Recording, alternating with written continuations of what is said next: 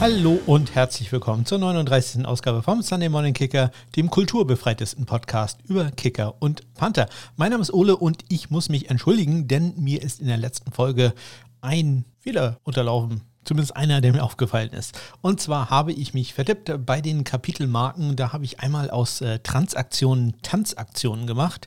Gut, äh, das passiert mal häufiger, dass ich mal einen Buchstaben vergesse, aber ein bisschen schwerwiegender ist äh, mein Fauxpas beim äh, Podcast vom guten Kevin, meinem Gast. Da habe ich nämlich aus dem doch imposanten Comeback, der Kater geht hier mal wieder über den Schreibtisch, deswegen klackert es ein bisschen im Hintergrund, ähm, aus dem imposanten Comeback der Patriots von 28 zu 3 habe ich ein 23 zu 8 gemacht.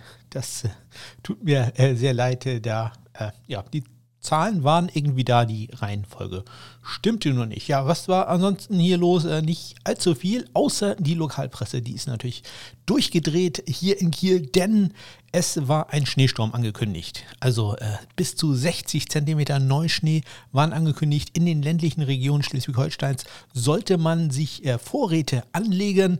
Ja, und was kam? Äh, gar nichts. Ja, also ähm, hm bisschen Schnee, ganz klein wenig, irgendwie ein bis zwei Zentimeter, sehr viel Wind. Das, äh, da lagen sie schon richtig. Also wir hatten ähm, übers Wochenende doch ordentlich Sturm hier, aber äh, überhaupt kein Wind, äh, Entschuldigung, kein Schnee.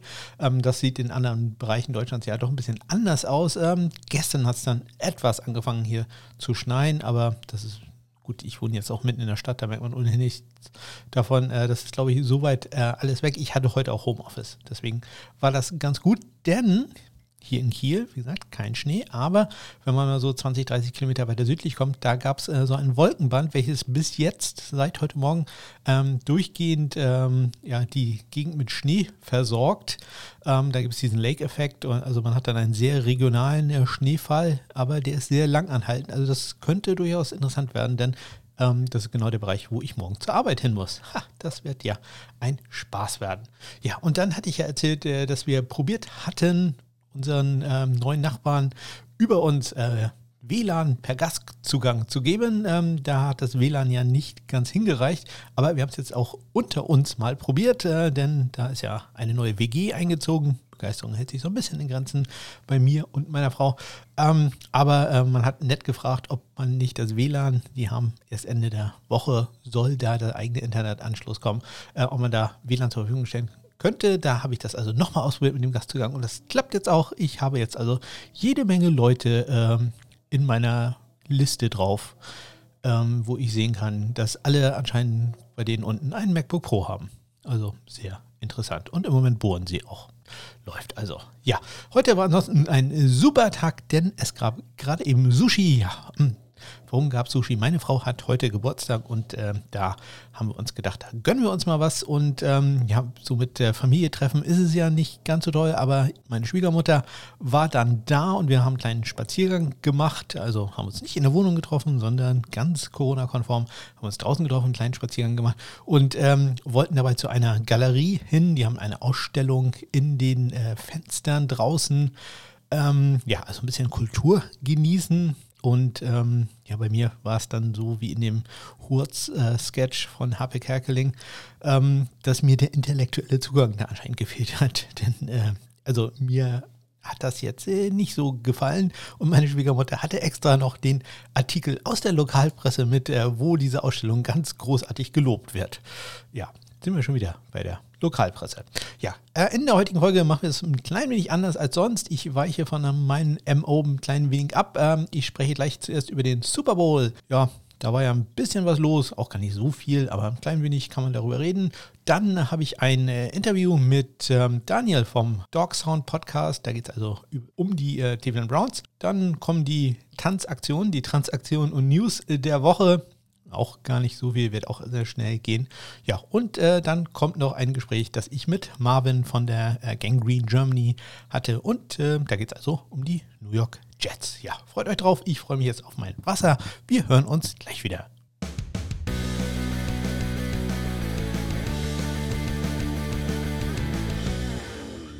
Ja, Harrison Butker hat alle Punkte für die Kansas City Chiefs gemacht, äh, durch seine drei Goals inklusive einem 52 Jahre. Also an dem lag es äh, nicht. Äh, ja, die Chiefs waren ja eigentlich mein Favorit gewesen. Auf die hätte ich, wenn ich denn äh, groß tippen würde, mein Geld gesetzt. Aber ja, äh, Tipps von mir, außer beim Fantasy Football, die, die sind ganz okay. Ähm, die sollte man eigentlich nicht so ernst nehmen offensichtlich.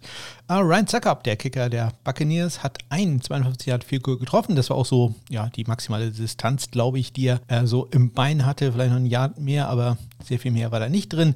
Und der große Unterschied natürlich, er hat vier von vier Extrapunkten gemacht, ja. Und dann hat er noch ein 40 Yard äh, Goal geschossen. Das ist allerdings durch ein äh, Defensive Offside aufgehoben worden. Da stand Hartmann, ich glaube, noch ein zweiter Spieler standen äh, schon in der äh, neutralen Zone oder waren da zumindest lined up den Helm da bisschen zu weit vorne. Ja, 5 Yard Strafe hat zu einem neuen First Down geführt und dann später zu einem Touchdown. Also auch das war dann mal wieder ein Vier-Punkte-Swing ähm, bei Kansas City lief an dem Tag ja wirklich nicht allzu viel zusammen.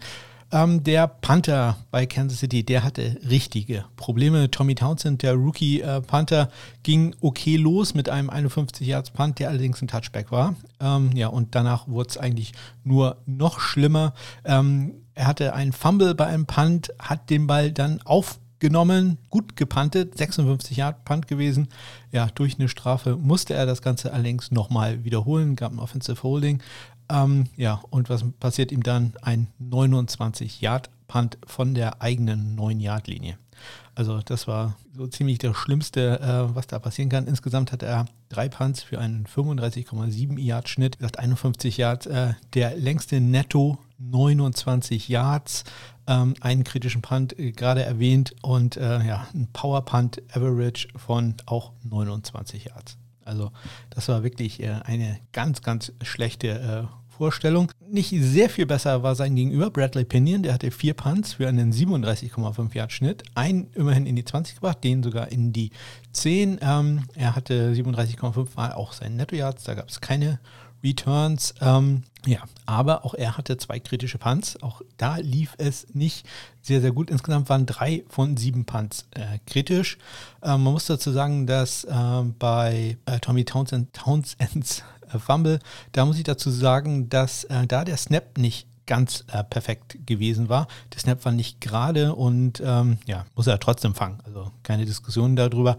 Aber da kann man wieder sehen, was so Kleinigkeiten ausmachen können, wenn der Ball halt ein bisschen schräg ankommt. Man erwartet, dass er ja, eigentlich wie ein Passfang ankommt. Ähm, das äh, bringt äh, dem Panther da doch ein bisschen äh, durcheinander. Insbesondere ähm, Townsend benutzt eine Technik, wo er quasi den Ball seitlich, also nicht direkt vor sich fängt, sondern etwas seitlich vor sich fängt.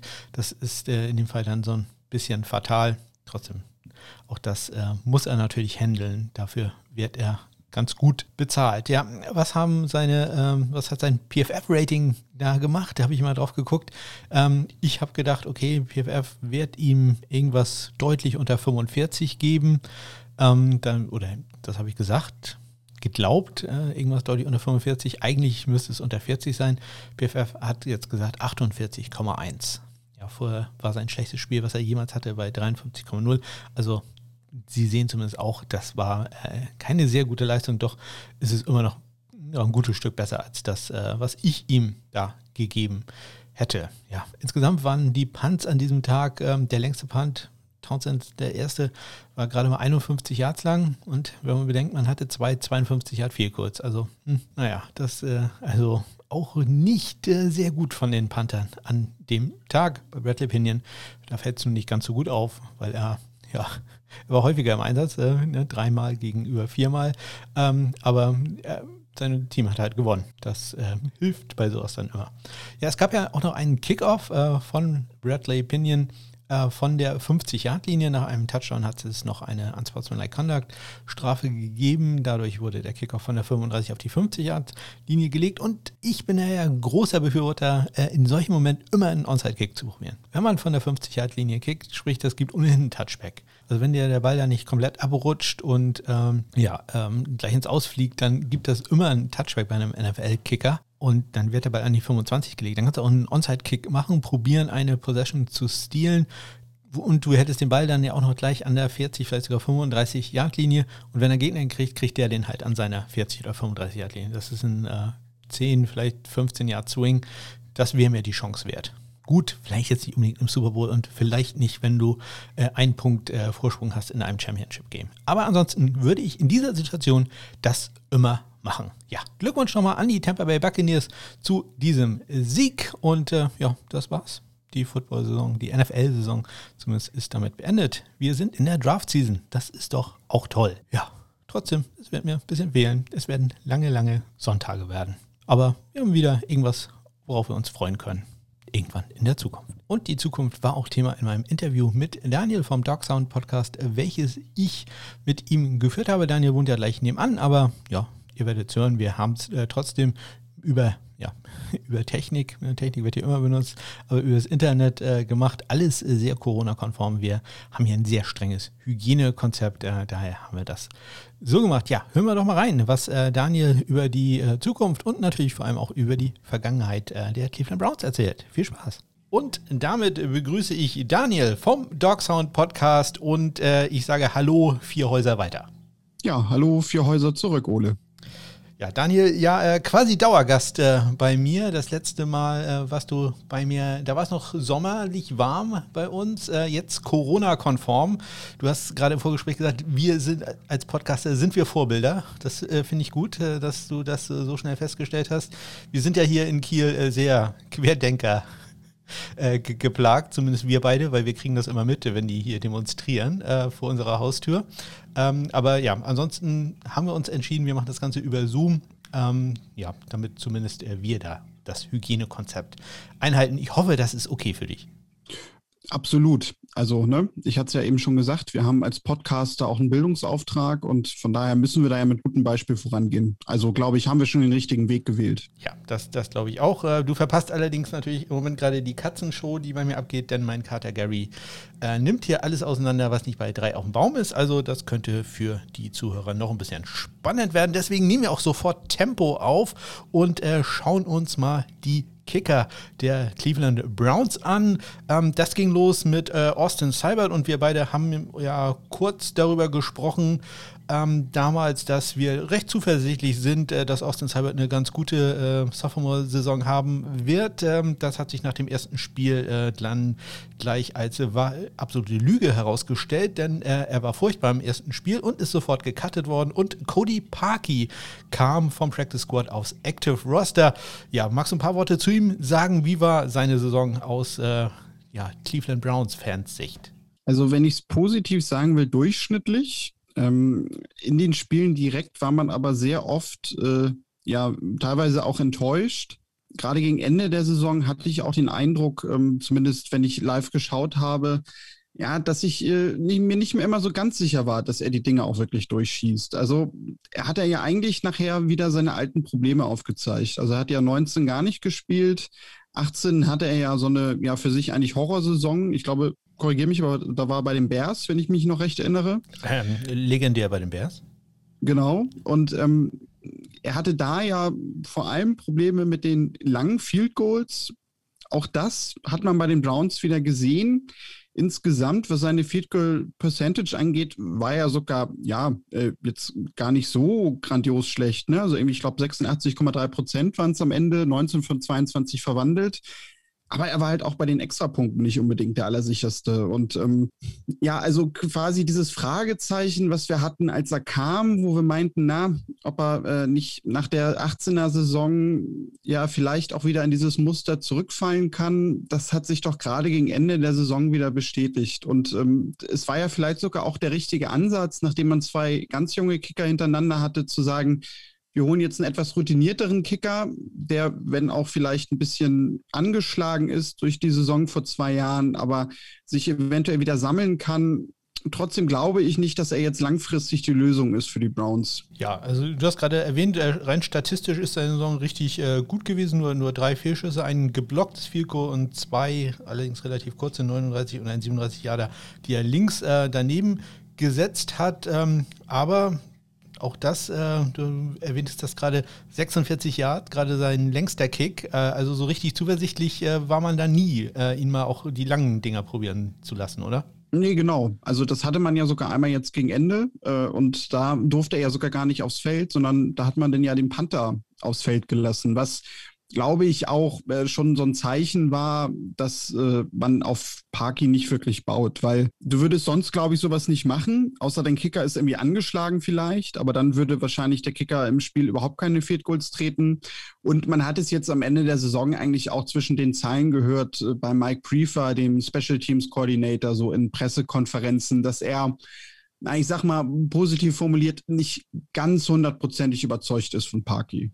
Ja, also ähm, wir, wir sagen mal so, da gibt es Raum zur Verbesserung. Äh, wie siehst du da die Chancen, dass vielleicht ein Draftpick investiert wird oder aber, dass zumindest äh, ein Free Agent reinkommt, der äh, Parky ein bisschen äh, Feuer unterm Hintern machen wird? Also Draft bin ich mir gar nicht so sicher, ähm, ob man das macht, weil man ja jetzt ja gerade auch mit den letzten Draftpicks, die man ja für die Position verbraucht hat, nicht gerade den großen Erfolg hatte ich kann mir vorstellen, dass man da wirklich erstmal guckt, was man vielleicht so auf dem Markt bekommt, ähm, dass man jemanden zuholt. Also das ist ja ganz, ganz sicher. Also das, das wird passieren. Ich könnte mir aber vielleicht sogar auch vorstellen, ich weiß es nicht, dass man vielleicht im Camp nachher Parky gar nicht sieht, ähm, dass da vielleicht sogar zwei andere irgendwie sich um den Platz tummeln. Was ich allerdings nicht glaube, ist, dass man jetzt groß Geld in die Hand nimmt, um irgendwie einen ganz erfahrenen Veteran zu holen.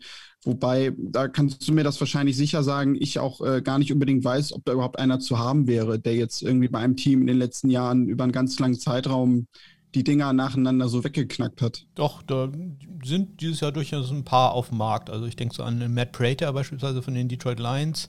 Ähm, der wäre zu haben. Randy Bullock, naja, nicht, hätte jetzt nicht so viel Zuversicht, äh, mhm. was den angeht. Aber da sind schon ein paar Kicker äh, dieses Jahr auf dem Markt, äh, wo man zuschlagen könnte. Aber wie du schon sagst, also die sind alle nicht billig. Ne? Also da wird man schon ein bisschen Geld in die Hand nehmen müssen und äh, man weiß ja nicht so ganz genau, wie es dieses Jahr wird mit dem Salary Cap. Äh, da hm, ja, wird schwierig, äh, da ganz günstig anzufinden. Von daher wäre da schon irgendein undrafted Free Agent oder jemand, der noch am Anfang seiner Karriere steht, äh, sicherlich äh, ja, wahrscheinlich die günstigere Wahl. Genau, also ich, ich glaube mal, dass es darauf irgendwie hinausläuft. Ähm, ob dann vielleicht sogar nachher doch wieder ein Draft-Pick investiert wird, weil man vielleicht auch von einem überzeugt ist. Ganz ausschließen würde ich es nicht. Aber ähm, ich bin mir jetzt auch nicht zu 100% sicher, so, weil so war das ja, glaube ich, vor zwei Jahren, dass alle gesagt haben, also die werden auf jeden Fall einen Kicker draften. Das sehe ich diesmal nicht. Ja, da können wir also gespannt sein. Ich sehe auch gerade, Cody Parkis äh, Vertrag läuft ja tatsächlich aus. Ach Gott, äh, das ist ja äh, wie, wie praktisch. Genau. Das, genau. Äh, ja, ich habe tatsächlich gedacht, der hätte noch ein Jahr. Nein, äh, auch der wird jetzt äh, Free Agent. Ja, da bin ich mal sehr gespannt, ob er da noch äh, einen neuen Vertrag bekommt. Noch einen Vertrag haben tut äh, Jamie Gillen, der Panther, The Scottish Hammer, äh, auch genannt, denn der war mal undrafted Free Agent und die kriegen immer einen Dreijahresvertrag. Ähm, ja, von dem war ich letztes Jahr ziemlich begeistert, hatte da schon eine große Panther-Karriere gesehen. Ähm, ich glaube, dieses Jahr wirst du auch sagen, das war jetzt nicht ganz so der Burner. Nee, richtig. Also wir haben ja, glaube ich, uns im Sommer auch noch über ihn unterhalten. Ne? Also es gab ja auch vor seiner ersten Saison schon so ein, wie man das jetzt für Panther so nennen kann, kleinen Hype um ihn, ähm, weil man wusste, er kann halt die Murmel schon sehr, sehr lang äh, durch die Gegend hauen. Also das Problem ist natürlich bei ihm gewesen, dass man jetzt nicht sagen kann, dass es nicht nur eine Entwicklung nach vorne gab, die komplett ausblieb. Er hat leider auch seine Statistiken nicht wirklich bestätigen können, sondern wenn man sich die Werte so anguckt, vor allem die Durchschnittswerte, ja, dann hat er sich so gerade was irgendwie Netyards angeht und auch Punts in die 20, also wirklich drastisch verschlechtert. Ich habe den Eindruck zwar, dass Mike Prefer doch viel von ihm hält, ähm, nur wenn man ihn ein bisschen kennt, weiß man auch, dass äh, das bei ihm jetzt nicht so viel Ausschlag gibt, äh, sondern dass er doch wirklich jemand ist, der ja da sehr nach Leistung geht. Und von daher wäre ich mir auch da nicht unbedingt sicher, dass wir ihn nächstes Jahr zu 100 Prozent wiedersehen bei den Browns. Ja, das äh, kann ich mir auch ganz gut vorstellen. Also du hast gerade die Statistiken schon mal angesprochen, wenn man da kurz mal die Zahlen nimmt. Also ähm, im äh, Bruttoschnitt äh, gut äh, dreieinhalb Yards verloren, netto vier Yards verloren. Also das ist eine Welt. Äh, von einem Jahr zum anderen vier Yards äh, zu verlieren, von 42,3 auf 38,3. Ähm, zehn äh, Punts weniger in die 20 gebracht. Sein längster Punt war in seinem ersten Jahr satte zwölf Yards länger als der beste Punt, den er dieses Jahr hatte. Also das war auch ja, rein statistisch gesehen, ich bin ja so ein Zahlenmensch, ich kann halt nicht jedes Spiel gucken, deswegen kriege ich da nicht jeden Punt so äh, immer mit, aber äh, wenn ich mir die Zahlen angucke, das ist tatsächlich äh, nicht gut. Selbst meine von mir immer hart kritisierten äh, Freunde von Pro Football Focus haben äh, ihm 14 Punkte weniger gegeben als noch in seiner äh, Rookie-Saison. Das ist also schon eine Welt. Von daher denke ich auch da, ja, wird wohl Konkurrenz da sein. hat man da schon irgendeinen Namen gehört? Oder sagst du, ach, äh, Panther, da warten wir mal ab, äh, wer da denn auf dem Feld nachher steht. Hm, nee, also Namen habe ich noch nicht gehört. Ähm, ich muss auch gestehen, ich habe jetzt noch nicht irgendwo gelesen, dass äh, ja spekuliert wird ganz groß, ne? Bleibt da jetzt, äh, wird da irgendwie vor die Tür gesetzt. Ich glaube, das liegt aber auch momentan jetzt noch ein bisschen daran, weil vor allem mal die Saison der Browns ein bisschen länger gedauert hat weil die Themen dadurch eine andere sind, weil man halt mal wieder in den Playoffs war. Und was die Baustellen angeht, natürlich auch die Defense äh, irgendwie alles überragt. Also ähm, in den letzten Jahren war es ja so, ne, du hattest eigentlich überall Baustellen und dann kamen die Special Teams noch irgendwie obendrauf. Da hat man die gleich mit abgefrühstückt. Ähm, Special Teams sind auch insgesamt, finde ich, immer noch eine sehr große Baustelle, auch trotz Mike Prefer. Ähm, aber trotzdem steht das nicht so im Fokus momentan. Ja, ich prangere das an. Das äh, finde ich nicht gut. Nein, natürlich verstehe ich, dass man da ganz äh, andere äh, Prioritäten hat. Ähm, ja, die Saison der Browns ungewöhnlich lange, muss man ja auch sagen. Wie war das denn so als äh, ja, langjähriger Fan, als Podcaster, äh, dann mal ähm, ja, viel über Playoffs zu erzählen? Das muss doch großartig gewesen sein. Das war definitiv definitiv eine komplett neue Erfahrung, ja. Ähm, also, weil man hat zwar sich ja vielleicht vor der Saison ein bisschen was ausgerechnet, dass man so sagt, ja, es kann schon sein, dass man reinkommt, wenn man eine sehr gute Saison spielt. Nun war die Browns-Saison natürlich sehr, sehr gut, aber es gab eigentlich ja keine Spiele oder wenige Spiele, wo man jetzt sagen kann, die Browns haben irgendwie groß dominiert, dass sie äh, irgendwie, weiß ich nicht, sie haben zwar ja ein paar Spiele auch dann mal hintereinander häufiger gewonnen, das musst du ja auch, wenn du äh, in die Playoffs einziehst, aber es war nicht so, äh, dass du in den Spielen immer den Eindruck hattest, dass sie ihre Gegner mit, weiß ich nicht, 20 äh, Punkten am Ende dupieren. Also das gab es ganz, ganz selten, womit natürlich auch die Defense zusammenhing, sagte ich ja gerade schon, große Baustelle. Nun hat man es dann trotzdem in die Playoffs geschafft und ähm, das haben wir letztendlich eigentlich dann dieses Spiel gegen die Steelers ja so als Zusatz gesehen, ne? Also dass man sagte, komm, äh, das ist ein ganz tolles Ding. Die Browns äh, nach fast 20 Jahren mal wieder in den Playoffs, längste Streak gewesen von allen Teams.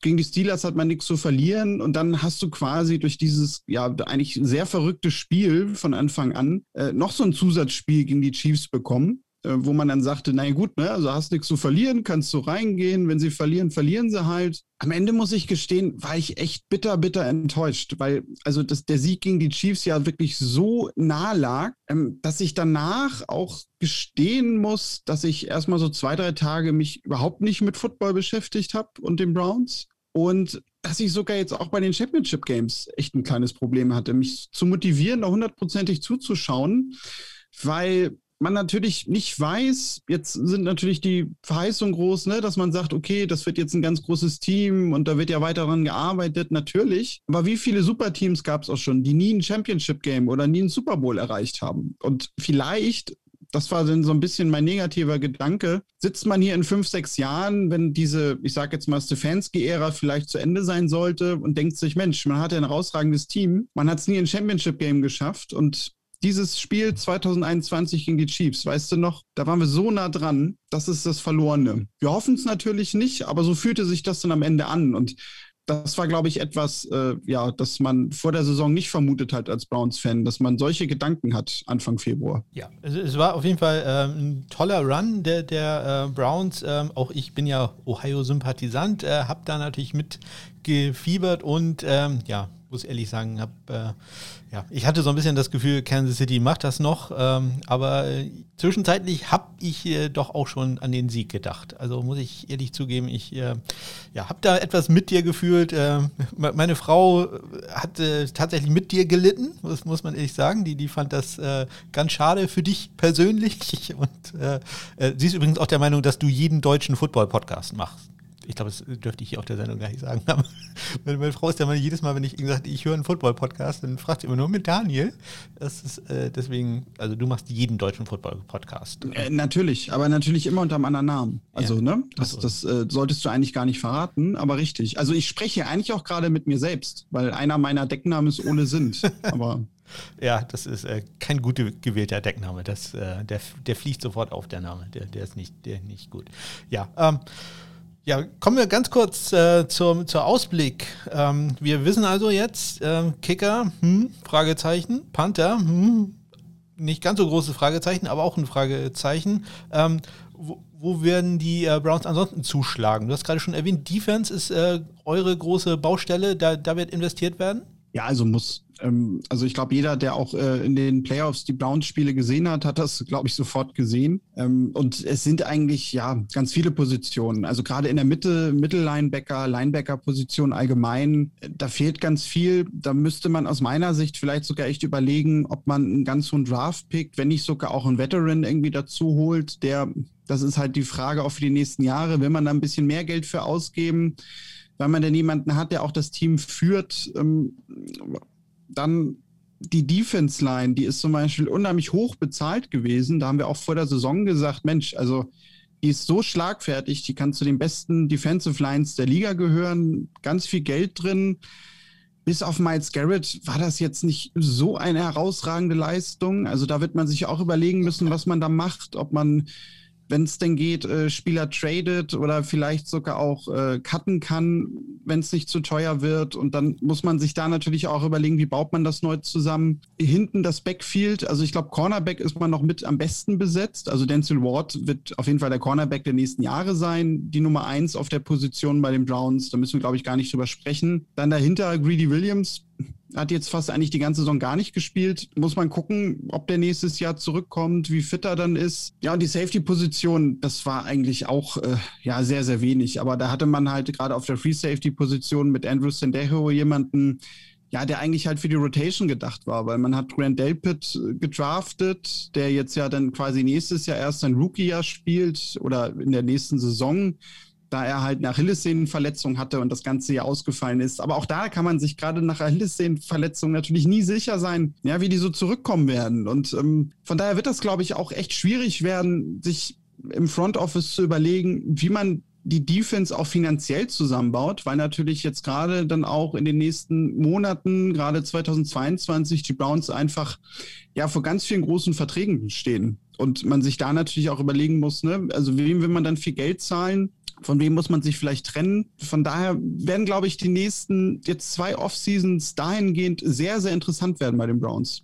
Ja, und äh, da freue ich mich insbesondere drauf, denn ich bin ja großer Off-Season-Freund, äh, allerdings halt nur was Kicker und Panther angeht. Äh, mit den die restlichen Namen, die du gerade gesagt hast, habe ich noch nie gehört. Doch Denzel äh, Ward, der, der war bei Ohio State. Der, der, den, der Name sagt mir noch irgendwas. Daniel, ganz herzlichen Dank für äh, dieses Interview und jetzt darfst du noch ganz kurz Werbung machen. Äh, wo kann man dich, wo kann man euch erreichen? Also im Podcast Dog Sound ähm, findet man, glaube ich, auch locker, wenn man einfach äh, Cleveland Browns Podcast eingibt. Dann gerne auf Webseite brownsfans.de. Da haben wir auch so einen kleinen Blog, wo Mike immer noch äh, ja quasi so Zusatzartikel schreibt, die dann auch meistens die Folgen so ein bisschen mit begleiten. Und sonst bei Twitter, äh, brownsfans.de, äh, beziehungsweise äh, auch Dog Sound würde man auch finden über einen Hashtag. Ähm, also gerne vorbeischauen, gerne mal reinhören, uns gerne abonnieren und uns natürlich auch gerne schreiben, wenn man da Anregungen hat. Und Links dazu findet ihr natürlich in den Shownotes. Danke, Daniel. Ja, immer gern. Ja, danke nochmal an Daniel für seine Zeit. Und äh, damit komme ich äh, zu den Transaktionen und den Neuigkeiten in der Woche. Denn wenn ich hier ganz genau die Liste nachgucke, gibt gar keine Transaktionen. Ja, ähm, fangen wir an. Am letzten Mittwoch gab es ein Interview, welches mir Herr Brummer äh, weitergeleitet hatte mit äh, Thomas Mostert, den Panther der äh, New Orleans Saints. Der hat äh, erzählt, äh, warum es bei ihm nicht ganz so gut lief und äh, dass man zwei Sachen nämlich einmal eine Rückenverletzung, die er sich vor der Saison zugezogen hatte. Dadurch fehlte ihm etwas Training und er hatte Probleme mit den Augen. Ja, das äh, wusste man tatsächlich noch nicht. Äh, konnte nicht richtig gucken. Er probiert das jetzt in der Offseason äh, korrigieren zu lassen. Hat aber auch schon mal ganz klar gemacht, er geht nicht in Rente. Er wird weitermachen. Ja, am Donnerstag gab es dann Beef. Ja, in der Kicker-Community gibt es nicht häufig Beef, aber es gab da ein bisschen Beef, denn äh, Adam Ternalski, einer der äh, ja, bekanntesten Kicker-Coaches hat äh, äh, ein Tweet abgesetzt, in dem er sich darüber beschwert hat, äh, dass NFL-Coaches ähm, oder die Einladungen an Spieler für die NFL-Combine rausgegangen sind und ähm, da ja ein paar Leute dabei sind, die er da wohl nicht so gut äh, findet. Äh, zum Beispiel einen Kicker, der nur fünf Field Goals als Senior gemacht hat, während andere da nicht berücksichtigt werden. Ja, ähm, Wen er damit meint, äh, ist, ist Blake Horbill von Ohio State. Der hat nur fünf äh, vier kurz gemacht als äh, Senior und er hätte gern andere Spieler da gesehen. Ich glaube, ich kann es noch nicht genau sagen, weil ich leider noch keine Liste gefunden habe, äh, welche Spieler insgesamt eingeladen sind zur Combine. Das ist jetzt nur so aus den Twitter- äh, Nachrichten der einzelnen Spieler rausgefiltert. Ich glaube, äh, Adam Tenalski hätte gerne Alex Kessman von Pittsburgh äh, da gesehen. Ja, weiß ich jetzt nicht äh, so ganz genau, ob das wirklich so korrekt ist, aber ja, gab da also so ein bisschen Aufregung, äh, insbesondere weil dann andere gesagt haben, ja, hier kein Name-Calling und so, dann äh, sag, sag auch, welchen Kicker du damit meinst und äh, Tenatz ist dann so ein bisschen zurückgerudert, hat dann gesagt, ja, nee, es geht ja nicht um Blake, sondern der ist super und ähm, der hat das verdient, dass er, aber diese äh, ganze Sache, das ist eigentlich nur ein Twitter-Wettbewerb. Das Ganze über Twitter kommentiert ja, sage ich jetzt auch nicht äh, so viel dazu. Ja, vielleicht ist es auch gar keine so schlechte Idee, bei der Combine Adam Horby zu haben, weil man da hat man in der letzten Saison einfach eine sehr kleine Sample Size gehabt. Also ich kann das schon verstehen. Ich kann allerdings auch seine Frustration verstehen, dass er Spieler wie Alex Kessman halt äh, sehr lange trainiert hat und die werden jetzt nicht zur Combine eingeladen. Ja, man muss da vielleicht so ein bisschen äh, erklären, dass es äh, bei den äh, Kickern ja quasi Schulen gibt. Also Kicker arbeiten normalerweise jahrelang äh, mit äh, den gleichen Coaches zusammen, die dann wieder Camps haben. Das hatte ich in dem Interview mit äh, Dominik Eberle mal so ein bisschen probiert rauszuarbeiten, ähm, wie, wie das passiert. Das ist insbesondere wichtig beim Highschool, bei den Highschool-Kickern, die werden nämlich von diesen Coaches dann gerankt. Da gibt es also nicht so wie 24-7, die dann sagen, das ist ein Restar-Recruit oder sowas, sondern da machen das die Coaches, die sagen dann, hier, du bist ein Fünf-Star und da müssen sich dann die äh, ähm, Special Teams Coordinator an den Colleges drauf verlassen. Also das ist so ein ja, bisschen ein, ein Selbst, äh, selbstölende Maschine, sage ich mal. Ja, und ähm, so kommt es halt, dass äh, Tenalski eine Schule hat, ähm, andere Kicking-Coaches, ja, Nick Folk beispielsweise, ähm, der trainiert relativ, Nick Folk schon, Nick Novak, meine ich. Nick Novak äh, trainiert beispielsweise viele NFL-Free Agents äh, und da gibt es noch etliche andere. Ähm, ähm, Chris Bonial beispielsweise ist aktiv, Michael Husted für Tampa Bay äh, Buccaneer-Kicker, äh, die haben relativ bekannte Kicking-Schulen. Und äh, ja, sehr viele Namen, die man so, äh, ja, von denen man mal gehört hat im, in, als NFL-Kicker, die äh, verdienen sich dann später ihr Lebensunterhalt oder bisschen was dazu, indem sie ihr Wissen teilen. Viele machen das auch wirklich sehr, sehr gerne. Shane Graham beispielsweise von, äh, für Bengals-Kicker, der äh, ist da auch relativ bekannt. Ja, am Freitag habe ich Spätdienst gehabt und davor konnte ich ein bisschen lesen und da habe ich endlich Crunching Number von Jason Campbell.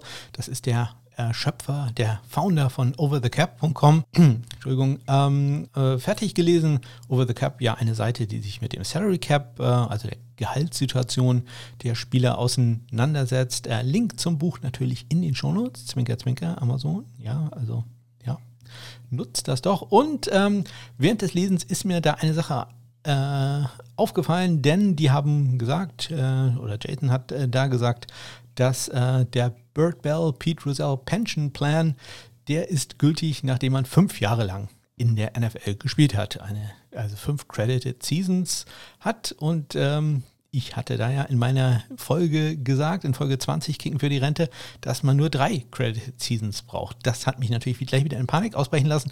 Ich habe alle möglichen Sachen äh, gewälzt, habe den CBA rausgeholt. Nee, das ist gar nicht im CBL drin, das ist ein eigener Plan. Aber ich habe da nachgeguckt und äh, ich muss sagen, ich habe recht. Es sind tatsächlich drei Credited Seasons, die man braucht für eine Rente, nicht fünf, wie in dem Buch behauptet wird. Ansonsten ist das Buch aber äh, ja super. Also manche Sachen haben mich jetzt nicht so ganz interessiert. Also wie einzelne Verträge ausgehandelt werden und so, das äh, ist jetzt nicht so meins. Aber viele andere Sachen waren äh, da ganz großartig drin. Wenn ihr euch dafür interessiert, also Crunching Number von Jason Campbell. Wie gesagt, Link in den Shownotes. Ähm, dann war Daniel Schumacher GFL-Kicker, Friend of the Show, äh, aktiv und hat äh, die guten Leute von College Football News Germany einmal genervt und hat die gebeten, die erstellen immer so ganz wunderbare Grafiken, ähm, doch mal ihre Top 5 Kicker für die Draft vorzustellen. Und das haben die auch gemacht. Und hier sind sie. An Platz 1 äh, Riley Patterson von Memphis. Platz 2 José Borregales von Miami. Platz 3 Evan McPherson Florida. 4 Keith Duncan von Iowa und 5 äh, Blake Horbiel von der Ohio State University. Ja, und äh, da kommt ja auch demnächst mein Ranking, äh, da geht's los und ich sage mal so, einer dieser Spieler, die die Jungs äh, bei ähm, College Football News Germany äh, in den Top 5 haben, der ist bei mir noch nicht mit in den Top 8 drin. Ansonsten sind aber alle dabei. Reihenfolge ist bei mir eigentlich ein klein wenig anders, sag ich mal so. Ja, in zwei Wochen geht es dann los. Also freut euch drauf mit äh, Draft Action. Ich habe am Wochenende tatsächlich sehr lange äh, mir Highlights angeguckt von den einzelnen Spielern, um mein Ranking ja, weiter zu finalisieren. Ich sag mal, Platz 1 bis 4 ist fest. Ähm, dahinter kann es noch einige Veränderungen geben. Aber ich glaube, 1 bis 4, ähm, ja, doch, die, die stehen. Am Samstag war dann noch ein Friend of the Show, Dominik Eberle, äh, zu Gast äh, beim Club-Podcast, äh, also Club im Sinne von äh, 1. FC Nürnberg. Ich hoffe, das ist der erste FC. Ich kenne mich mit Fußball ja nicht aus. Ähm, aber Dominik kommt ja aus Nürnberg, ist äh, Fan der Klubberer und er war da zu Gast äh, bei denen im Podcast, erzählt ein bisschen was äh, über sich, über seine Reise in die NFL. Ein Link dazu findet ihr natürlich in den Shownotes. Ja, und am Super Bowl Sunday gab es dann bei uns äh, Nachos. Ja, zweimal sogar. Es gab äh, zweimal überbackene Nachos. Am äh, Tag davor war ich auf der Waage. Ich habe jetzt seit Beginn meiner Diät 35 Kilo verloren gehabt, würde ich mal sagen, denn wahrscheinlich habe ich davon jetzt wieder drei, vier Kilo drauf. Aber ja, man könnte ja sonst relativ wenig, sage ich mal zumindest. Ähm, da sei mir das doch auch mal erlaubt. Ja, außerdem habe ich am Sonntag ähm, weiter an den äh, Panther Stats im College Football Bereich gearbeitet. Da bin ich jetzt in der Version 1.4 gelandet. Da gab es nämlich ein Problem mit der Berechnung der In20 und dementsprechend auch der In10 und In5 Werte. Das äh, war mir aufgefallen. Das Problem konnte ich tatsächlich äh, lösen. Also ja, das äh, freut mich doch sehr. Ja, und das waren sie auch schon. Die äh, Neuigkeiten aus dieser Woche. Und damit komme ich zum zweiten Interview in dieser Folge und äh, da geht es um die New York Jets. Marvin, den hatte ich schon mal erwähnt in einer früheren Folge, der hatte nämlich einen schönen Artikel über Sergio Castillo äh, verfasst. Ähm, den habe ich mir doch einmal ans Mikrofon geholt, um ein klein wenig eher über die Kicker-Panther-Situation und auch den allgemeinen Auslook Auslook, Ausblick für die New York Jets zu reden. Viel Spaß mit dem Interview. Und heute habe ich von der Gang Green Germany den Marvin in der Leitung. Hallo Marvin. Ja, moin moin. Marvin, Gang Green Germany, das äh, ist nicht der radikale Arm der grünen Jugend und auch äh, leider zu meiner äh, großen Enttäuschung kein äh, ökologisch eingestellte Rocker-Gang, sondern äh, Fanclub der äh, New York Jets. Magst du den ganz kurz und dich vorstellen? Natürlich die wichtigste Frage, wie kommt man zu den New York Jets? Wie leidensfähig muss man da sein? Äh, richtig, äh, man muss leidensfähig sein, ja. Äh, ich bin zusätzlich noch HSV-Fan, von daher ich weiß, wie man leidet. ähm, ach, wie kommt man dazu? Das hat verschiedene Gründe. Das wäre, glaube ich, jetzt ein bisschen lange, das alles auszuführen. Am Ende ist es einfach der Ray Reeves gewesen, weil ich eine große, große Affinität zu Defensive Backs habe ähm, und der mich dann zu den Jets geführt hat. New York als Stadt war dann natürlich auch noch ein Ziel. Äh, zumal ich immer ein Fan von ähm, Ostküstenteams werden wollte, aufgrund der Zeitverschiebung und ich nicht immer so nachts wach bleiben wollte. Von daher haben sich die Jets dann angeboten äh, und bin halt dabei geblieben, sobald ich das erste Spiel in äh, MetLife Stadium gesehen habe. Ähm, und ja, halt die Jets geworden. Die Gangrene Germany ähm, ist jetzt, muss lügen, zwei Jahre ein eingetragener Verein. Die haben sich halt über eine Facebook-Gruppe äh, gefunden. Ich bin da jetzt nicht äh, Gründungsmitglied, äh, bin dann Jahr später zugekommen. Ähm, sind halt, äh, ja, wie jeder von uns dachte, irgendwie, dass wir irgendwie jeder alleine ist als Jets-Fan. Und es hat sich halt über Facebook ergeben, dass man sich halt dann äh, doch zusammengefunden hat. Und äh, wir sind ein ganz guter Haufen. Ähm, wir haben eine äh, Internetseite, gangrenegermany.com von der Redaktion aus. Das ist noch ein bisschen getrennt, das ist jetzt gerne dasselbe, aber äh, viele an der Redaktion sind auch Mitglied im Verein. Ähm, wenn ihr da gerne Kontakt aufnehmen wollt, äh, Interesse habt, Jets-Fans seid, wo ihr auch denkt, wir sind eigentlich immer alleine. Es gibt ein paar von uns, könnt ihr gerne reingucken. Ähm, wir freuen uns über jeden, der unsere Artikel liest, äh, der mit uns interagiert, der sich mit uns austauscht und diskutiert. Ähm, die Facebook-Gruppe heißt genauso, wer da erstmal über Kontakt knüpfen will. Und ja, es hat sich halt entwickelt und es macht sehr, sehr, sehr viel Spaß. Ja, Link äh, zur Gangrene Germany findet ihr natürlich in den Shownotes. Das äh, sage ich jetzt nicht nur einfach so, sondern das habe ich tatsächlich schon vorbereitet. Also da muss ich mir mal selber auf die Schulter klopfen. Ja, kommen wir mal äh, zum Panther. Mit dem fangen wir mal an. Das war in der letzten Saison äh, Braden Mann.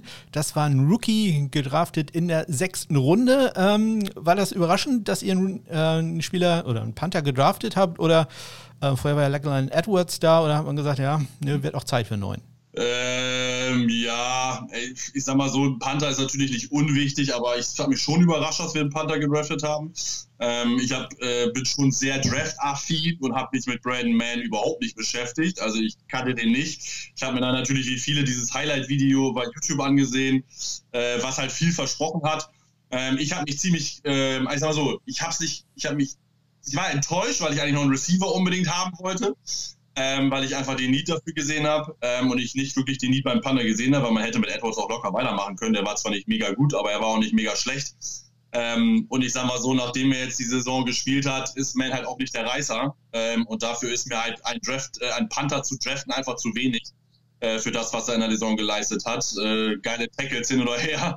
Ähm, das, äh, den Pick hätte man einfach für mich noch in Receiver äh, stecken können oder wäre er besser aufgehoben gewesen. Ja, also man muss natürlich sagen, Brain Man äh, war die Nummer 1 äh, ja, als, als äh, Panther-Prospect äh, von Texas AM gekommen, galt da so ein bisschen schon als äh, die zweite äh, Wiederkehr von Shane Leckler, was dann ja schon sehr, sehr gut ist in, in Panther-Kreisen. Ähm, aber man, man, wusste auch von vornherein, was man mit dem bekommt, äh, nämlich ein tolles Schussbein, aber Genauigkeit eher äh, ja, zweifelhaft. Ähm, nun hat man bei euch ähm, ja, beides nicht wirklich bekommen. Das Schussbein war nicht äh, großartig und Genauigkeit war jetzt auch nicht äh, so, so ganz toll. Ähm, ich glaube, man hatte sich schon ein bisschen mehr von ihm erhofft, oder? Definitiv, ja. Also ich sag mal so, natürlich ist so ein Highlight-Video immer natürlich nur die beste Sequenz. Ähm, aber ich habe mich dann versucht, noch ein bisschen mit ihm zu beschäftigen, weil natürlich viele das verteufelt haben, ähm, den Pick. Ähm, und ich habe schon gedacht, äh, weil er dann dort doch bei Texas M einige gute Punts hatte, auch innerhalb der 10, innerhalb der 5.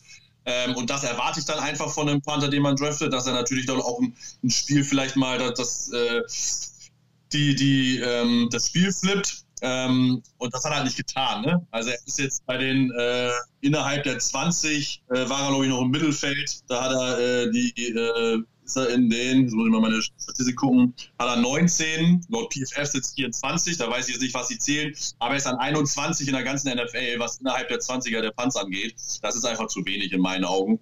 Ähm, er ist bei einem Durchschnitt, ähm, er ist bei den durchschnittlichen Net-Yard sogar der 32. Also das ist einfach schlecht. Tut mir aber leid, das ist für einen Panther, der gedraftet wird, einfach mies. Ähm, und das einfach, es ist definitiv zu wenig. Er hat drei Highlights mit seinen Tackles äh, gehabt. Äh, das ist schon ganz schön.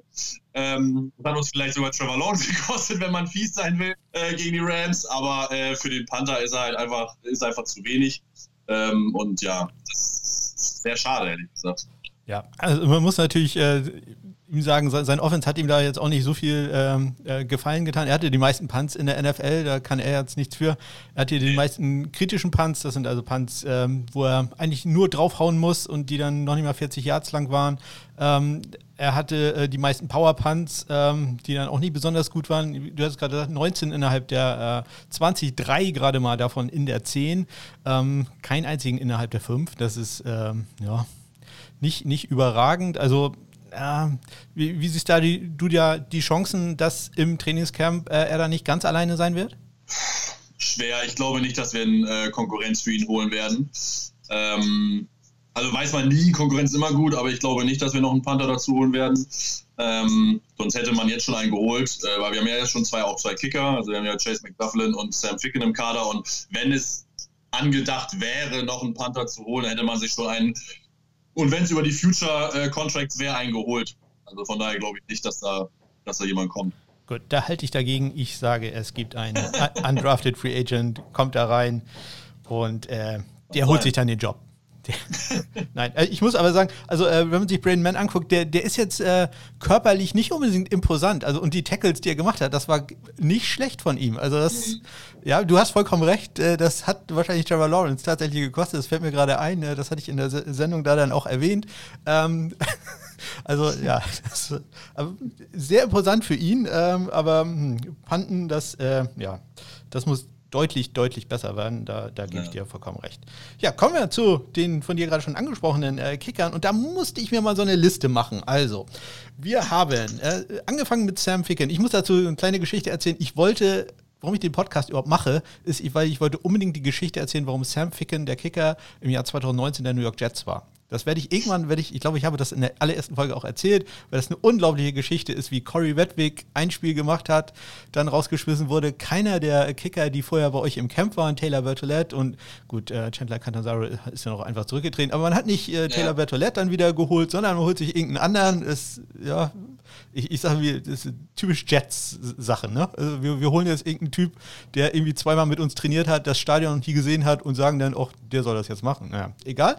Also Sam Ficken hat Spiele 1 bis 6 gemacht. Dann hat der Arme sich verletzt. Dann kam Sergio Castillo für äh, Woche 7 bis 9. Dann war die Bye Week, die hat man genutzt, um Sam Ficken wieder zu holen.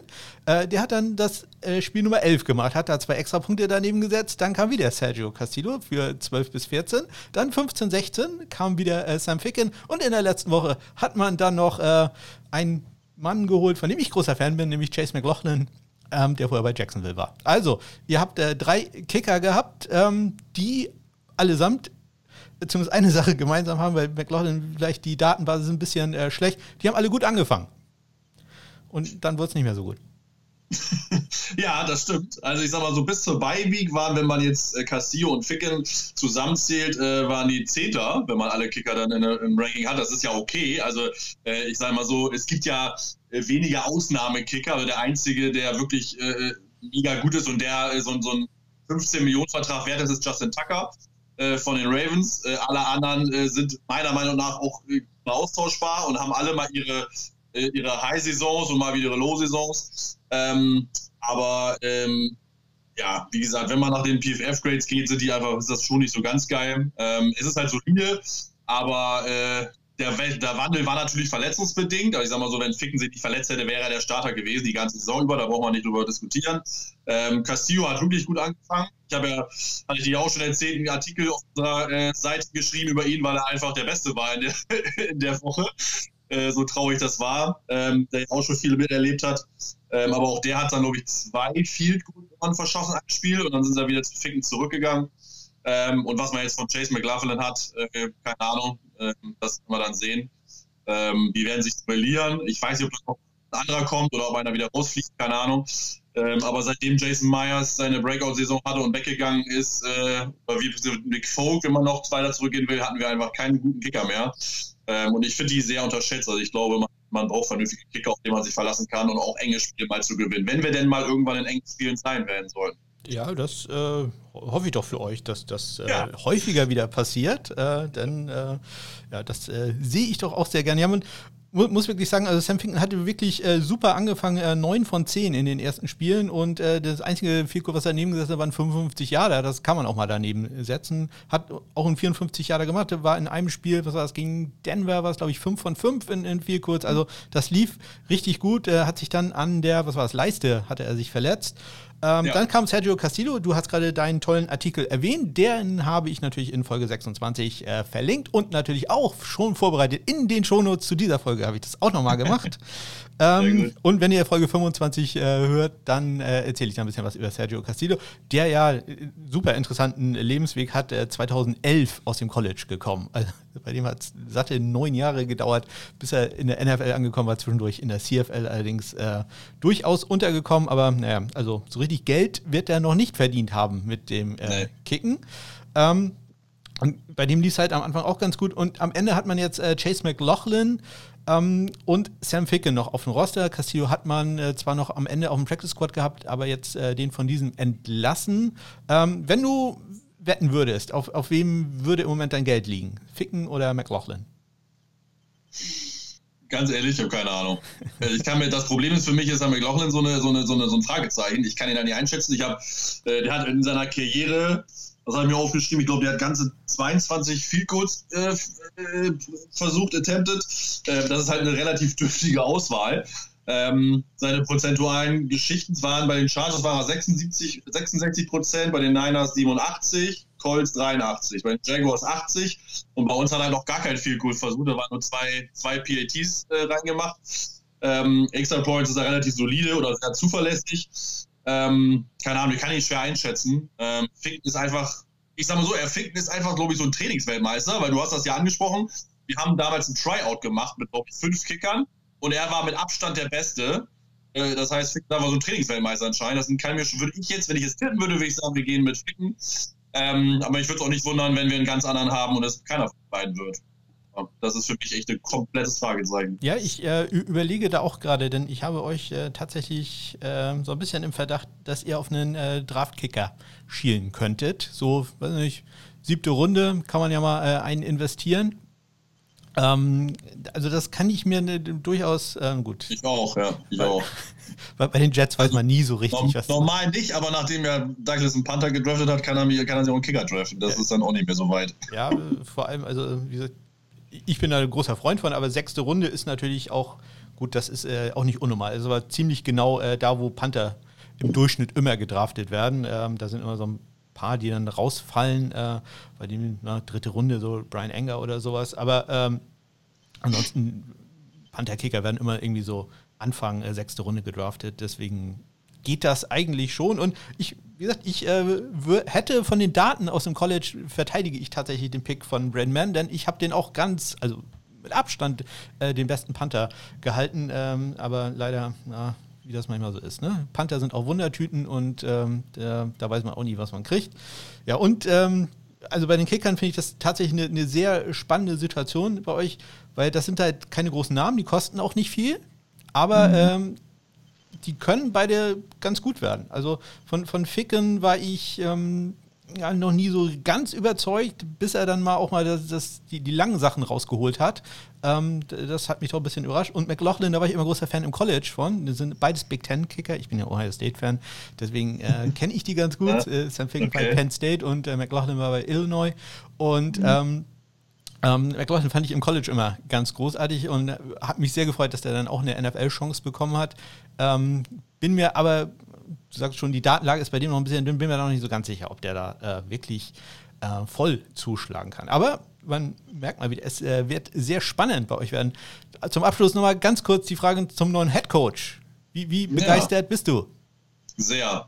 Sehr. Also ich, äh, es ist natürlich immer schwierig äh, für uns von außen, wenn man mit den Leuten nicht interagiert äh, oder die nicht jeden Tag sieht, zu sagen, wer ist jetzt dein Headcoach-Favorit. Ähm, ich hätte äh, ein Offensive äh, Minded gut gefunden, aber es ist ja heutzutage wirklich so, dass man halt so, so ein, wie man das jetzt sagt, im neudeutschen CEO-Type sucht.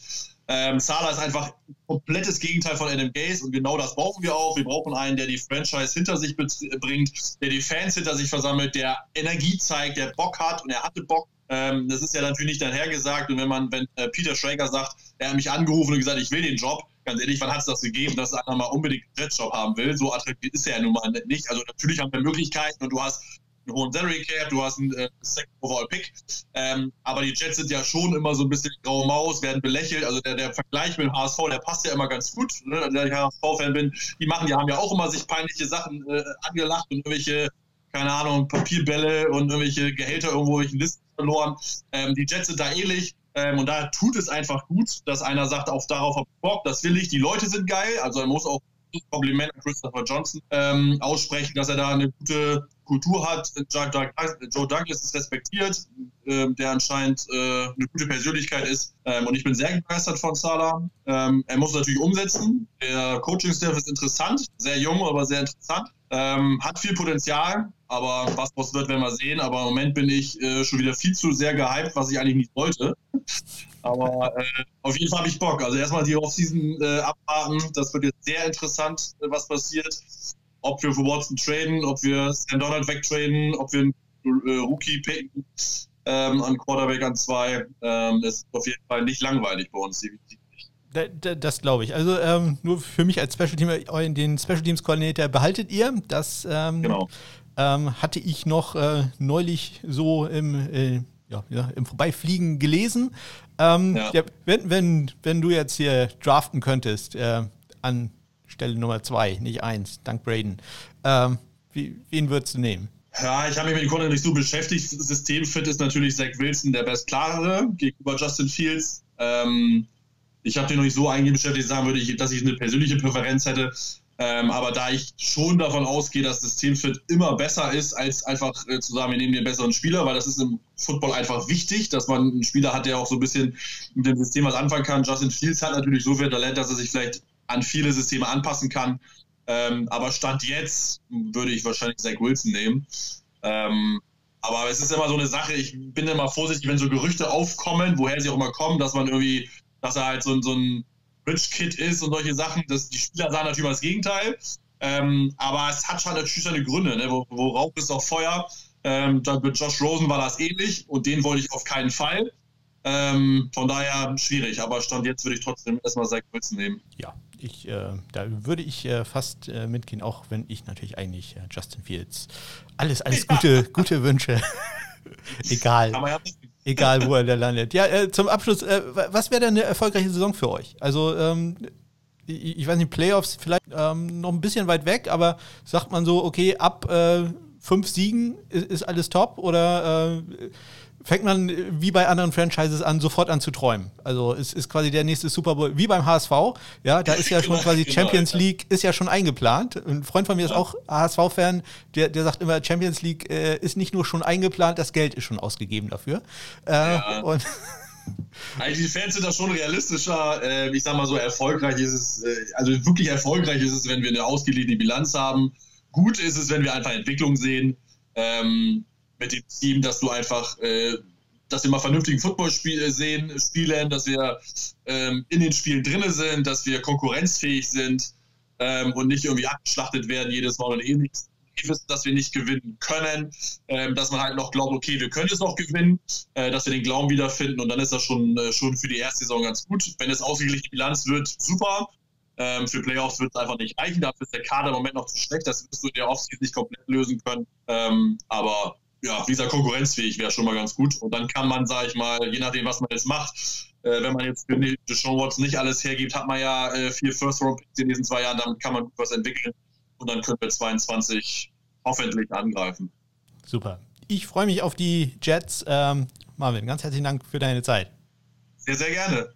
Ja, auch da wieder. Vielen Dank an Marvin für seine Zeit und ich hatte das in dem Interview erwähnt. Äh, Links zum ähm, Dog Sound Podcast von Daniel und natürlich auch äh, Gang Green Germany findet ihr in den Shownotes. Ja, und das war sie auch schon, die 39. Folge vom Sunday Morning Kicker. Falls ihr Fragen, Anregungen, Kommentare, äh, Wünsche, sonst irgendetwas habt, äh, Gratulationsübermittlungen äh, für meine Frau, dann äh, schreibt mir doch, ihr findet Kontaktmöglichkeiten natürlich auch in den Shownotes oder aber über meine Homepage www.kicker.de smk-blog.de. Ansonsten gut zu erreichen bin ich immer bei Twitter at Sunday Kicker in einem Wort ist da mein Händel. Ich wünsche euch eine großartige, möglichst äh, schneesturmfreie Woche und sage wie immer, bis dann.